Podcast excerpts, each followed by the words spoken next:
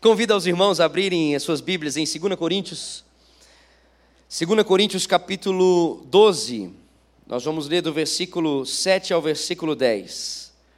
Há um anseio que foi gerado pelo Senhor no meu coração de compartilhar isso a, a cada um de vocês e juntos nós sermos moldados pela palavra do Senhor. 2 Coríntios capítulo 12, do versículo 7 ao versículo 10.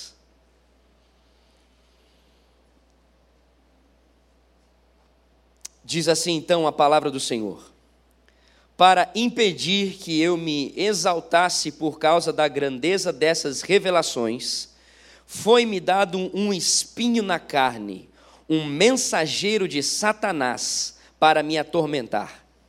Três vezes roguei ao Senhor que o tirasse de mim. Mas ele me disse: Minha graça é suficiente para você, pois o meu poder se aperfeiçoa na fraqueza. Portanto, eu me gloriarei ainda mais alegremente em minhas fraquezas, para que o poder de Cristo repouse em mim. Por isso, por amor de Cristo, regozijo-me nas fraquezas, nos insultos, nas necessidades, nas perseguições, nas angústias, pois quando sou fraco é que sou forte. Mais uma vez eu quero orar com os irmãos. Senhor, nós estamos diante da tua palavra, nosso coração está disposto a ser por ela transformado, disposto a ser por ela, Senhor, moldado nós entendemos que a tua palavra é a palavra da verdade, é a palavra de vida, Senhor, é a palavra de amor, o amor que lança fora todo medo.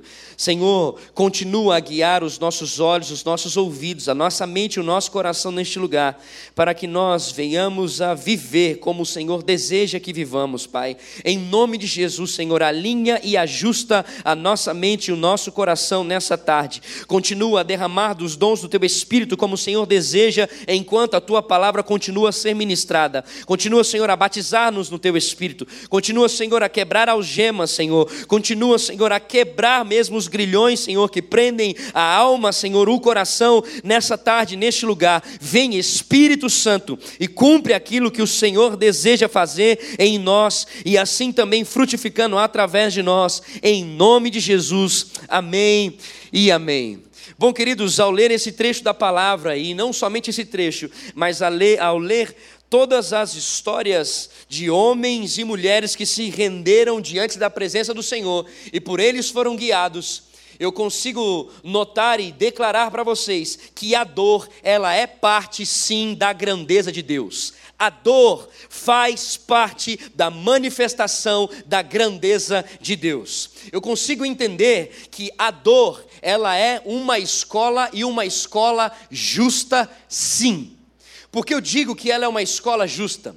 Porque, queridos, o que nós merecemos por ter virado as costas para o Senhor é simplesmente a morte. Agora, pela sua graça e misericórdia, Deus envia Jesus Cristo para que, em meio ao caminho de morte, venhamos a ter a esperança, a expectativa e a correção de uma rota, para que encontremos a graça e a presença de Deus em meio a todo e qualquer sofrimento. Então, o que eu posso entender e que é bonito de ouvir e de lembrar, C.S. Lewis diz uma coisa: Deus sussurra nos nossos prazeres, mas grita nas nossas dores. Queridos, é interessante nós percebemos durante toda a trajetória de personagens bíblicos, é que através da dor nós conhecemos a Deus. Através da dor nós conseguimos enxergar as nossas limitações. É por meio da dor que nós verdadeiramente percebemos quem nós somos e como é valiosa e como é grandiosa a graça de Deus. Então, queridos, eu quero conversar com você sobre alguns princípios que Paulo nos dá com o sofrimento. Eu quero conversar com você que, quem sabe, está passando por alguma luta. Alguém está passando por alguma luta em alguma área da sua vida? Levante a mão para eu não ser sozinho aqui. Muito obrigado. Paulo dá então algumas instruções diante desse momento que não só eu ou você, mas diante desse momento que a nossa sociedade tem vivido. E a primeira coisa que eu posso pensar junto com você está embasada no versículo 7. E a primeira declaração que eu posso deixar ao seu coração, se assim você puder anotar, é que Deus não desperdiça o sofrimento na vida dos seus filhos. Deus não desperdiça sofrimento na vida dos seus filhos. Essa é uma frase puritana. Por que, que eu digo isso, querido? Porque se você entende que Deus é soberano, se você entende que não existe acaso, se você entende que tudo o que acontece neste lugar está debaixo da permissão de Deus, está debaixo de uma direção divina, então significa que se você está sofrendo o seu sofrimento, o seu sofrimento não está fora do controle de Deus, o seu sofrimento não está fora do conhecimento de Deus, não está fora do propósito que Deus tem para você. Segunda coisa que eu posso pensar junto com você é que às vezes Deus revela a razão do sofrimento. No caso aqui, nós podemos ver no versículo 7 que o sofrimento que estava vindo sobre a vida de Paulo era para que Paulo não se ensoberbecesse. Paulo conseguiu compreender o propósito do sofrimento. Esse sofrimento está sobre você, Paulo, para que, diante das revelações que você tem sobre a grandeza de Deus, Paulo, então, aos versículos anteriores, foi levado ao terceiro céu, recebeu revelações da presença de Deus, recebeu revelações sobre a vida em santificação e a vida neste lugar. Então, diante dessa imensidão e grandeza que Deus revelou a Paulo, então Deus também permitiu e colocou um espinho na vida de Paulo, para que diante daquilo que veio sobre ele, ele não se engrandecesse, ele não se colocasse em destaque ou não entendesse ser maior do que qualquer outro. Então, queridos, por que, que eu digo às vezes Deus revela? Porque quem sabe para alguns o Senhor consegue mostrar, para alguns conseguem entender e discernir a causa do sofrimento. Agora outros ainda não conseguem entender. Isso aí fique tranquilo, porque Jó também não conseguiu entender. Agora, queridos, o que é interessante nós pensarmos é que sofrimento e soberba, eles não conseguem combinar. Não combina você passar pela moedura celestial e estar todo cheio de si no seu coração. Eu digo isso então porque se você está sendo pressionado ou pressionada, se você está sendo humilhado ou humilhada, o que for a sua dor, pode ter certeza que Deus está trabalhando, não para destruir você, mas para manter o seu coração humilhado diante da presença dEle para que você entenda que você não consegue gerar ou gerir a sua vida, para que você entenda que você não tem a capacidade de desenvolver alguma coisa em sua vida ou através da sua vida, somente Deus. Então, essa dor, certamente, é para que você permaneça se humilhando, no sentido de que Paulo já revela em Colossenses sobre humilhação. Ele diz então que a essência da humilhação é você colocar a sua vontade em segundo lugar. É você priorizar a vontade daqueles que estão ao seu redor. É você priorizar a vontade de Deus. Terceira coisa que eu posso entender diante desse texto está demonstrado no versículo 8 e no versículo 9. Leia comigo. Três vezes roguei ao Senhor que o tirasse de mim.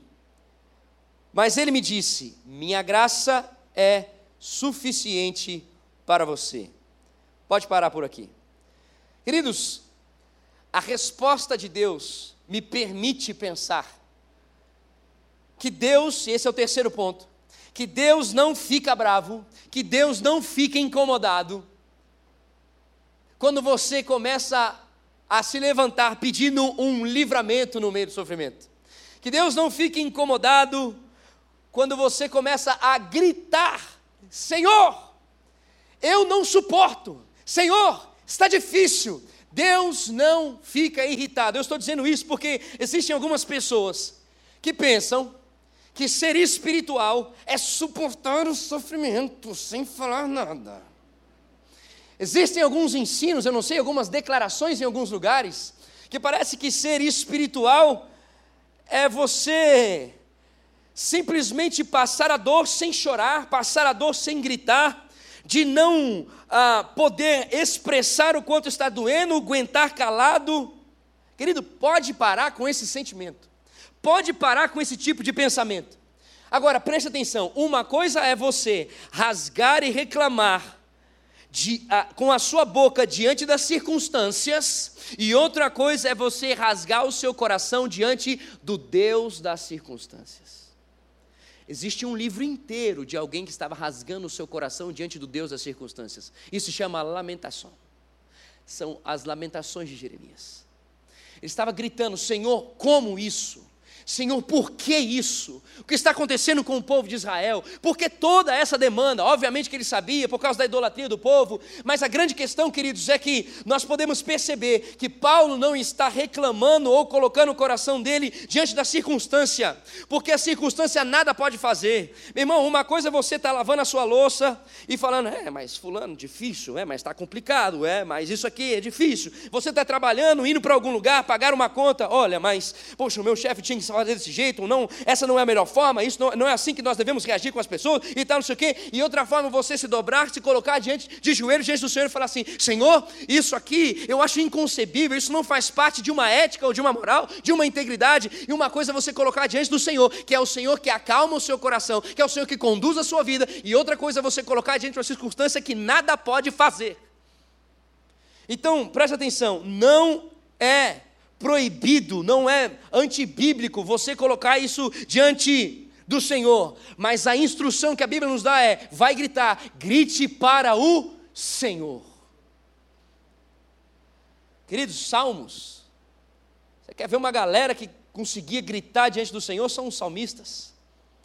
Você percebe constantemente, eles começam dizendo: Senhor, como a dor me aflige, como me agonia, como me angustia essa situação. Davi dizendo: os meus inimigos me perseguem, agora dentro de casa eu passo por isso. E aí você percebe alguém que está mergulhado, debruçado diante do Senhor, porque em meio a esse grito ele, ele começa a dizer: Mas o Senhor é aquele que tem salvado, arrancado, tirado, transformado. O Senhor é aquele que responde, aquele que clama. Então, existe esse, essa transformação de colocar o seu coração numa circunstância difícil diante da presença do Senhor.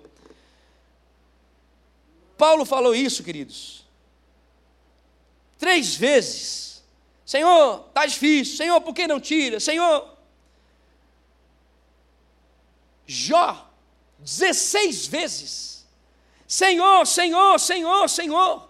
Então, não se preocupe, não existe nenhuma coisa que biblicamente possa censurar o seu coração de gritar a presença do Senhor. Então, faça como esses homens estão dizendo para nós: está doendo, rasgue-se diante do seu Salvador. Talvez você esteja com uma luta muito forte. Talvez você esteja passando por um problema na sua família que você ainda não vê saída. Saiba que Deus não manda você ficar calado. Deus está com seus ouvidos abertos para ouvir o seu grito. A quarta coisa que eu quero deixar ao seu coração, que é possível ver nesse texto, é que o sofrimento, ele pode ser dádiva de Deus a nós e não contra nós. Querido, eu digo isso, eu vou repetir. O sofrimento pode ser dádiva de Deus a nós e não contra nós. Queridos, por que eu estou dizendo isso? Porque essa história de que crente não passa dificuldade, de que crente não passa por problema, de que você tem a força e você tem a condição para vencer, de que você está blindado ou de que não, fique tranquilo, é, essas declarações para tentar encobertar um, um, um, problema, queridos, não tem nenhuma declaração bíblica que diga para você chegar para o seu irmão e falar assim: não, fique tranquilo, olha, é, faz o seguinte, na sua força você vai vencer, olha, levanta a cabeça, senão a coroa cai. Levanta a cabeça, não fica, não fica cabisbaixo. Querido, preste atenção. O espinho na carne de Paulo veio de quem, queridos? Diz o texto bíblico: de Deus ou de Satanás? Presta atenção. Presta atenção no versículo.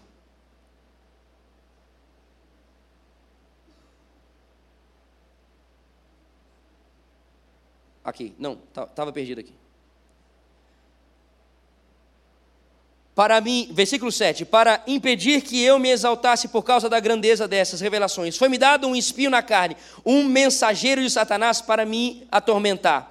Três vezes roguei ao Senhor que o Senhor tirasse de mim, mas ele me disse: "A minha graça me basta, minha graça é suficiente para você, pois o meu poder se aperfeiçoa na fraqueza. Portanto, eu me gloriarei ainda mais alegremente em minha fraqueza, para que o poder de Cristo repouse em mim." Queridos, preste atenção. Esse espinho aqui foi dado por Deus e não Satanás. Porque quem controla a humanidade é o Senhor. Satanás nada pode fazer se o Senhor não permitir. Satanás está debaixo da potente mão de Deus. Deus controla o universo e nada, nada e nada pode ser feito por Satanás. Satanás não tem uma liberdade onde Deus não possa agir. Tudo está debaixo da mão e do poder de Deus. Todas as coisas estão debaixo. Não existe um momento que existe conflito entre Deus e Satanás. Onde Satanás está fazendo e Deus, puxa vida, e agora? O que, eu vou fazer? Não existe isso, queridos. Deus tem o controle sobre todas as coisas. Deus tem o poder sobre Satanás. Esse espinho que está na carne de Paulo, isso aqui veio de Deus para Paulo. Por quê, queridos? Para que ele não se ensoberbecesse para que Paulo continuasse colocando o seu coração diante da presença de Deus e encontrando em Deus a suficiência da sua vida. Se existe alguém que está interessado que você seja soberbo, esse alguém se chama Satanás, não é Deus. Se existe alguém que está com vontade de ouvir você dizendo assim: eu consigo, eu faço, eu vou vencer, eu vou caminhar. Se tem alguém que está disposto para ouvir o seu orgulho, esse alguém se chama Satanás. Queridos, a Bíblia diz muito claramente para mim e para você: nós somos pó. Mas Satanás diz que a gente é ouro. A palavra diz que nós somos fracos. Mas Satanás fica dizendo para muitos: Ei, você é forte, você consegue, vai. Deus tem todo o interesse que nós nos humilhemos, que a gente não se machuque tentando uma coisa fora da vontade de Deus. Deus tem o interesse que nós permanecemos submissos, submetidos à vontade boa, perfeita e agradável dEle, para que assim a gente continue recebendo da parte dEle, que é um Deus que ama perfeitamente, tudo o que for necessário para nós vivermos dia após dia. Agora, não sei se isso, ao você ler, quem sabe esse texto passou na sua cabeça, se o espinho na carne veio de Deus, como que Satanás batia na cara de Paulo com esse sofrimento? Certo? Porque ele disse que estava recebendo tapas. Querido, eu compreendo que quando Deus permite o sofrimento, a enfermidade, a crise, o que for, algumas coisas que eu posso perceber que seja o tapinha de Satanás na cara é assim: ei, esse Deus é bom mesmo? Cadê esse Deus? Onde está o seu Deus diante dessa dor? Alguns tapas de Satanás, assim como: Ei, Igor, seu vizinho é ateu. Seu vizinho está tão bem de vida e você passando por esse problema. Ei, Igão, seu amigo, que é empresário e que sonega impostos? Seu amigo empresário que desrespeita? Seu amigo empresário que não tem princípios bíblicos? Está rico. E você? Um pastorzinho que não consegue sair para levar a sua esposa para jantar num rodízio de japonês fenômeno. Queridos, quando Deus permite o sofrimento na vida, Deus tem um propósito excelente. Não é contra você. Ele está trabalhando é por você. Deus está trabalhando por você. Ei, queridos, as lições mais preciosas não são nos dias de glória, não são nos dias de festa. As grandes e profundas lições que nós podemos aprender sobre fé, sobre a vida com Deus, estão na dor. Paulo entendeu que esse espinho era uma benção. Por isso que caminhar com Cristo é loucura, irmão.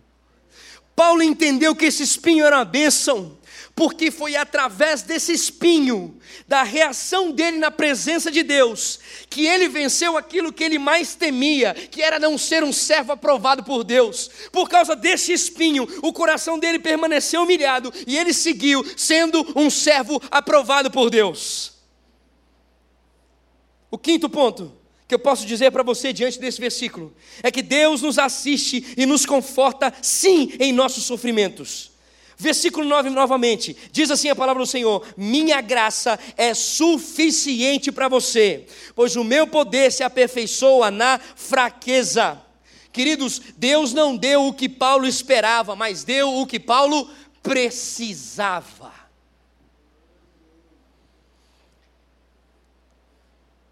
Queridos, às vezes a gente pede para tirar o, o espinho, o problema, e Deus está dizendo: Eu não vou tirar, eu vou te dar graça, eu vou te fortalecer, eu vou te capacitar em meio a essa dor.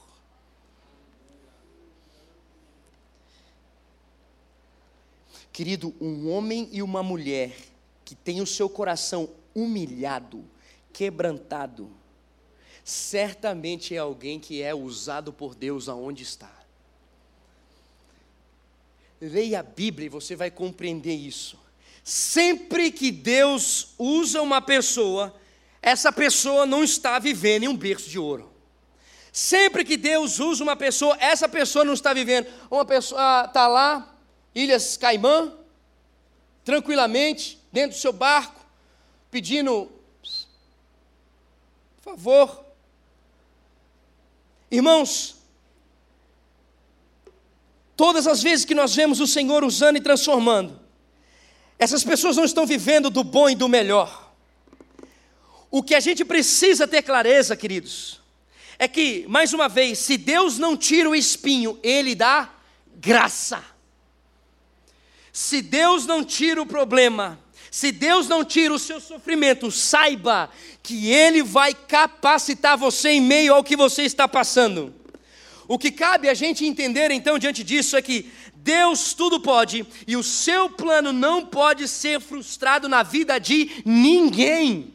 Irmão, esse sofrimento faz parte do propósito de Deus para a sua vida. Deus não perdeu o controle. Sexto ponto que eu posso dizer diante disso aqui é que nem sempre é propósito de Deus, e claro, isso aqui é como se fosse uma repetição, mas eu quero me aprofundar um pouco mais. Nem sempre é propósito de Deus remover o nosso sofrimento. Querido, é muito comum a gente pensar: ah, se eu estou sofrendo e ele me ama, então ele não vai tirar meu sofrimento. Ele não vai tirar. Diante disso que o pastor está falando, ei queridos, escuta aqui. Deus vai tirar sim. Você vai passar a eternidade inteira sem sofrer.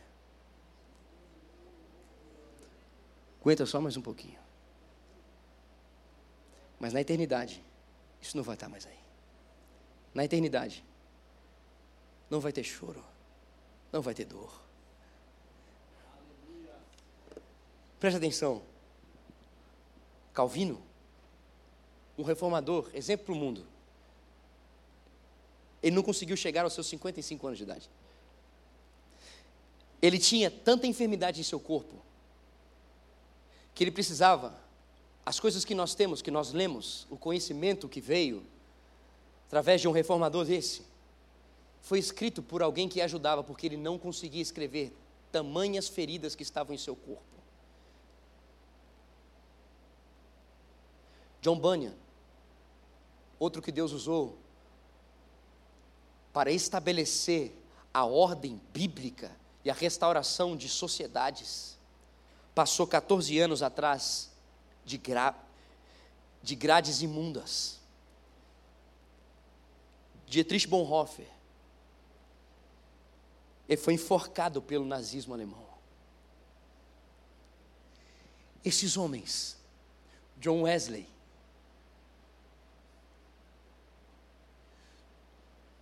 não conseguia, em momentos da sua vida, fazer as viagens para pregar, não conseguiu estar bem com a sua família. Agora diz para mim, esses homens infelizes, esses homens se sentiam problemáticos? De jeito nenhum.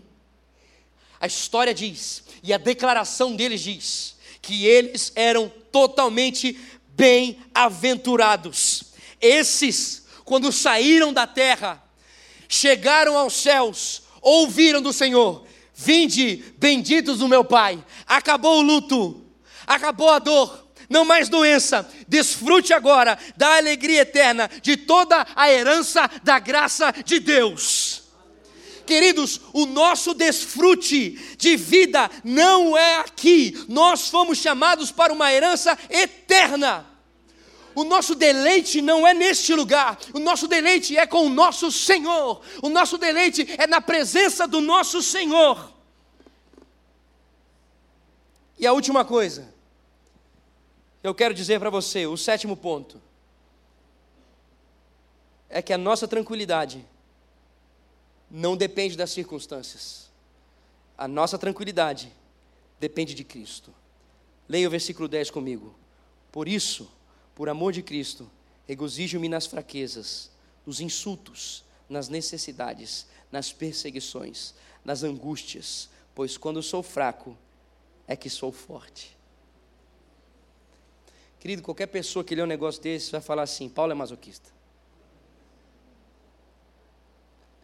Prazer nas fraquezas, prazer nas perseguições, prazer na angústia, prazer nas necessidades. Quer entender um pouco mais sobre Paulo? Abre comigo aí, 2 Coríntios capítulo 11. 2 Coríntios capítulo 11, versículo 24. 2 Coríntios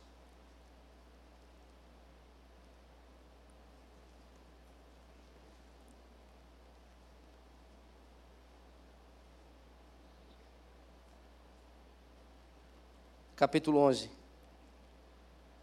Você quer entender um pouco mais? Vem comigo aqui, versículo 24. Cinco vezes recebi dos judeus 39 açoites. Escute, cinco vezes ele recebeu 39 açoites. Três vezes fui golpeado com varas, uma vez apedrejado. Três vezes sofri naufrágio. Passei uma noite e um dia exposto à fúria do mar. Estive continuamente viajando de uma parte a outra. Enfrentei perigos nos rios, perigos de assaltante, perigo dos meus compatriotas, perigo dos gentios, perigo na cidade, perigo no deserto, perigo no mar e perigo dos falsos irmãos. Trabalhei arduamente, muitas vezes fiquei sem dormir, passei fome e sede, e muitas vezes fiquei em jejum. Suportei frio e nudez. Além disso, enfrento diariamente uma pressão interior, a saber, a minha preocupação com todas as igrejas. O Paulo celestial, que nós até hoje somos edificados, pelas revelações e pelas instruções. O Paulo, que ministra aos nossos corações até hoje, não é o Paulo sem as cicatrizes, é o Paulo com as cicatrizes. O Paulo que nos edifica até hoje, que nos mantém organizados e alinhados à presença do Senhor, é o Paulo com as cicatrizes. Mas ele entendeu que a melhor coisa que pode existir na vida dele é poder estar vivendo aquilo que ele entende que é vontade de Deus. Paulo entendeu que o maior privilégio da vida dele é viver mediante a orientação que Deus deu. Isso é suficiente para ele. O suficiente para ele não é estar bem, o suficiente não é estar na, na sua carne bem, o suficiente para ele não é estar nas suas emoções organizadas. O suficiente para Paulo é: eu estou diante de Deus, diante da palavra dele, sendo dirigido pela palavra dele, e ele tem me sustentado, seja feita a vontade dele. Eu estou diante do meu Deus que faz me entender que eu não consigo fazer nada e que através da vida dele eu posso continuar e caminhar. Eu me satisfaço na presença do meu Senhor, independente daquilo que está ao meu redor. A dor está aqui e ela me revela que existe um Deus que tem poder sobre essa dor e vai me fazer suficiente em meio a toda e qualquer circunstância que eu viver. O que me basta é o meu Deus.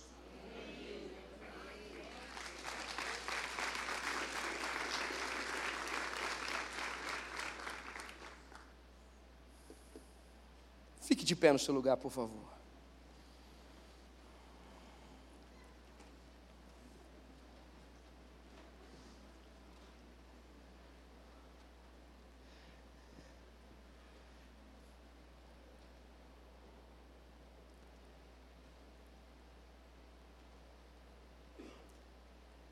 No versículo 10 ele diz: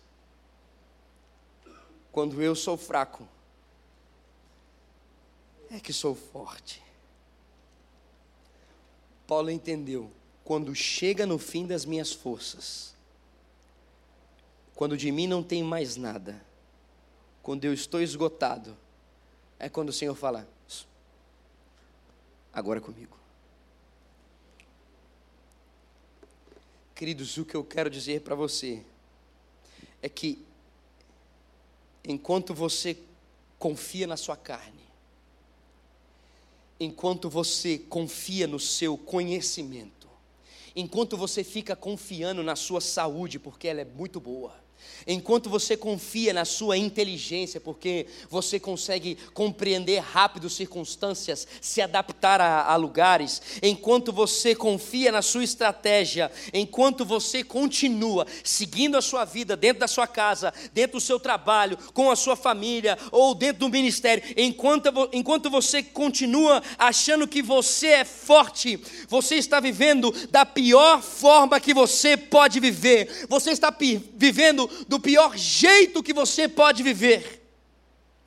Por quê, querido? Porque o seu braço não é forte, porque a sua inteligência não é soberana, porque o seu dinheiro no banco ele não é eterno, porque a sua condição não é eterna.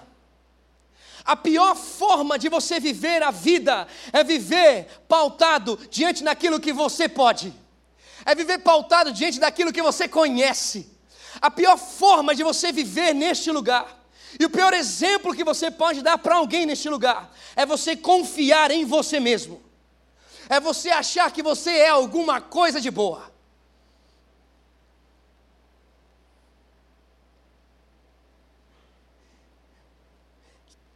A palavra do Senhor diz que quando eu sou fraco, que quando eu reconheço a pequenez que paira sobre a minha vida, que quando eu reconheço a minha limitação intelectual, de saúde, financeira, o que for, quando eu reconheço a minha limitação, é quando verdadeiramente eu dou a liberdade, é quando verdadeiramente eu reconheço que existe alguém que verdadeiramente pode se manifestar sobre mim. E aí a palavra do Senhor diz: e então é nesse momento que você se faz forte. Se você se sustentar na sua força, você vai desmoronar, porque você é fraco demais. Se você continuar se sustentando na sua própria força, você vai cair e a sua queda, você não vai conseguir se levantar, porque você não tem condições de levantar. Quando você então reconhece e resolve se entregar a Deus Todo-Poderoso, uhum.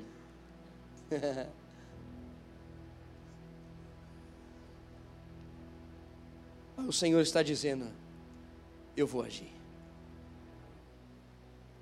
Eu sou o Senhor.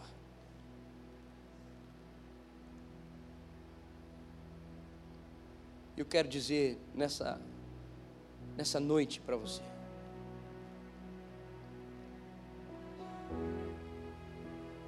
O que Deus está desejando de nós aqui neste lugar é se humilhem diante da minha potente mão, porque eu sou o único, único, perfeito e o único que sou suficiente para a sua vida.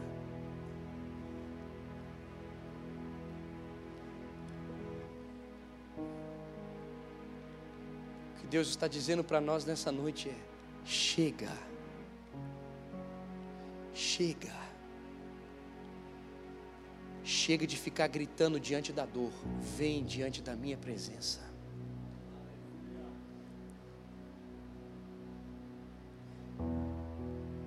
eu vou tirar.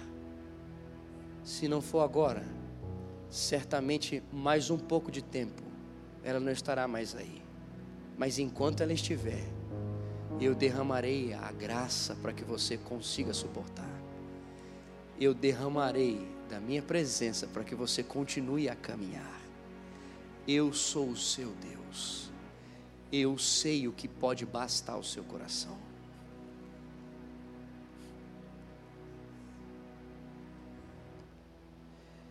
que em nome de Jesus, o Senhor venha nos capacitar aqui neste lugar, para nós não perdermos o foco, não esmorecermos nas lutas, e sermos pessoas que, quando os seus amigos de trabalho, seus familiares, olhem para você, comecem a dizer: como? Como? Como você consegue? Como você caminha? Como você permanece? E você possa dizer: no dia que eu disse que eu não sabia mais o que fazer, veio sobre mim aquele que tudo pode, veio sobre mim aquele que tudo faz, e ele continua me guiando, porque eu continuo sem saber como fazer. Tem gente passando por luta, precisando da graça de Deus sobre essa luta aqui. Tem gente que está consciente da sua fraqueza aqui nessa noite. Tem gente querendo que a graça de Deus inunde essa fraqueza. Então feche os seus olhos e comece a rasgar-se com o seu Deus. Feche os seus olhos onde você está e comece a rasgar-se com o seu Deus.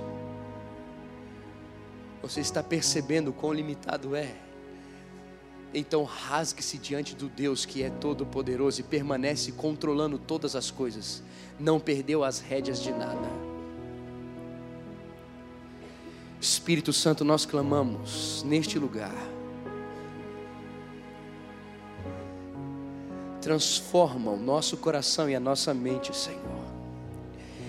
E verdadeiramente, Senhor nos humilha, Deus, para que a gente só se mova diante da tua presença nos guiando, para que a gente, Senhor, só viva diante daquilo que o Senhor tem mostrado, porque Deus, se nós andarmos segundo a nossa própria vontade, Senhor, nós estaremos vivendo uma vida desregulada uma vida embaraçada, onde nós vamos depositar nas circunstâncias coisas que só na tua presença nós podemos ter resposta. Onde vamos procurar, Senhor, coisas ao nosso redor, onde somente procurando a tua presença nós teremos a resposta. Então, Senhor, humilhe o nosso coração, Pai.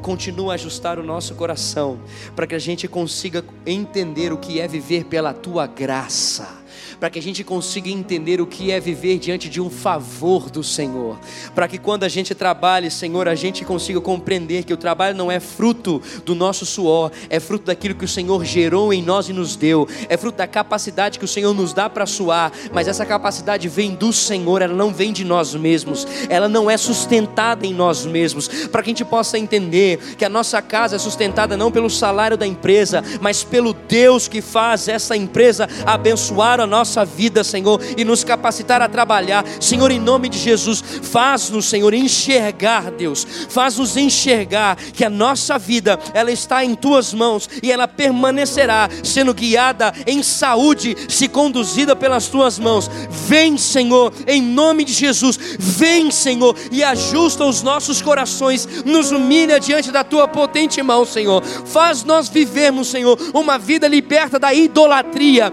Faz nós vivermos, Senhor, uma vida liberta, Senhor, das perspectivas humanas que são falhas. A tua palavra diz que são corrompidas pelo pecado, Senhor. Não existe em nós capacidade de abençoar alguém, não existe em nós capacidade de levantar alguém, de restaurar alguém. Isso é o Senhor dos Senhores que faz, isso é o Senhor Todo-Poderoso que continua operando e transformando e gerando vida aonde manifesta o teu poder. Então, Senhor, faz-nos, Deus, em nome de Jesus, vivemos a suficiência em meio à dor e entender que aquilo que passamos é parte do propósito de ajustar a nossa vida, de fazer no Senhor encontrar consolo somente no Senhor.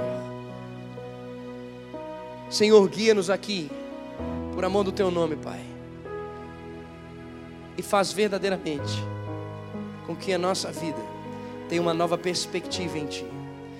Deus, eu clamo, se for propósito do Senhor, manifesta a Tua cura agora em nome de Jesus. Se estiver debaixo daquilo que o Senhor já entendeu ser necessário, então manifesta a Tua cura agora em nome de Jesus. Eu creio, Senhor. Eu creio, Deus.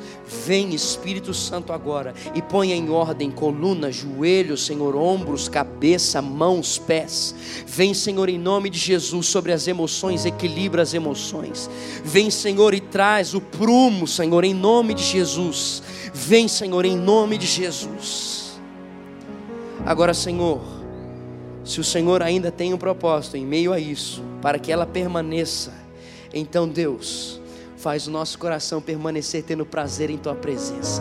Faz o nosso coração permanecer se colocando diante da tua presença. Faz o nosso coração permanecer entregue e tendo a tua presença como suficiente. Faz o nosso coração, pega, Senhor. Nós estamos aqui, nós levantamos aqui as nossas mãos e dizemos: Senhor, faz do teu jeito perfeito. Vem, Senhor, e guia-nos da tua forma perfeita, Senhor, porque o Senhor é o único que pode fazer em nós e efetuar em nós muito mais do que nós pedimos e pensamos, do teu jeito perfeito. Então vem, Senhor, e continua a guiar-nos, Deus, a ponto de nós declararmos que nós temos prazer nisso aqui, nós temos prazer nessa dor, porque é através dela que nós temos permanecido diante da tua presença e estamos nos debruçando diante da tua presença. Ó oh, Senhor, a ponto de dizer, Senhor, que nós temos prazer naquilo que estamos sofrendo, porque nada neste lugar nos dá mais prazer do que a tua presença. E quando nós encontramos a nossa limitação, nós conseguimos perceber que só no Senhor existe a grandeza e a suficiência. Deus, faz-nos ter a concepção, Senhor, que Paulo teve, Senhor, na alegria de passar os sofrimentos pelo Senhor, porque quanto mais sofria,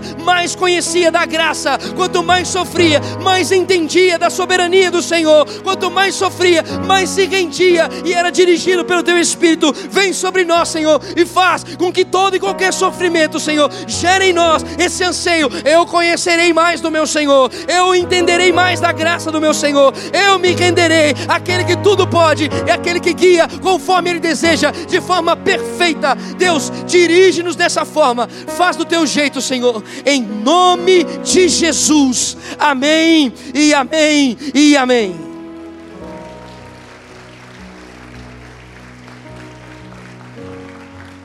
Chegou o tempo, queridos, da igreja do Senhor permanecer amadurecendo na presença dEle. Chegou o tempo da igreja olhar para as circunstâncias diante daquilo que ele diz em Sua palavra. A sua palavra é perfeita e ela é a vontade perfeita do Senhor para que a sociedade caminhe, caminhe ajustada. Então, em nome de Jesus, queridos, vamos orar uns pelos outros e vamos entender que só em Cristo temos a suficiência. Aproveite esse tempo para abraçar o seu irmão e dizer: só em Cristo nós encontramos a suficiência. Abrace ele, abrace ela e diga: só em Cristo nós encontramos a suficiência. E diga para ele: ei, quando nós somos fracos é que somos fortes. Quando nós somos fracos, Ele nos faz fortes. Que o Senhor continue abençoando o seu coração. Que a sua vida permaneça pautada no Senhor e você continue a descobrir a mais profunda graça do Senhor em nome de Jesus. Deus abençoe o seu coração. Até o nosso próximo momento junto em nome de Jesus. Vai em paz.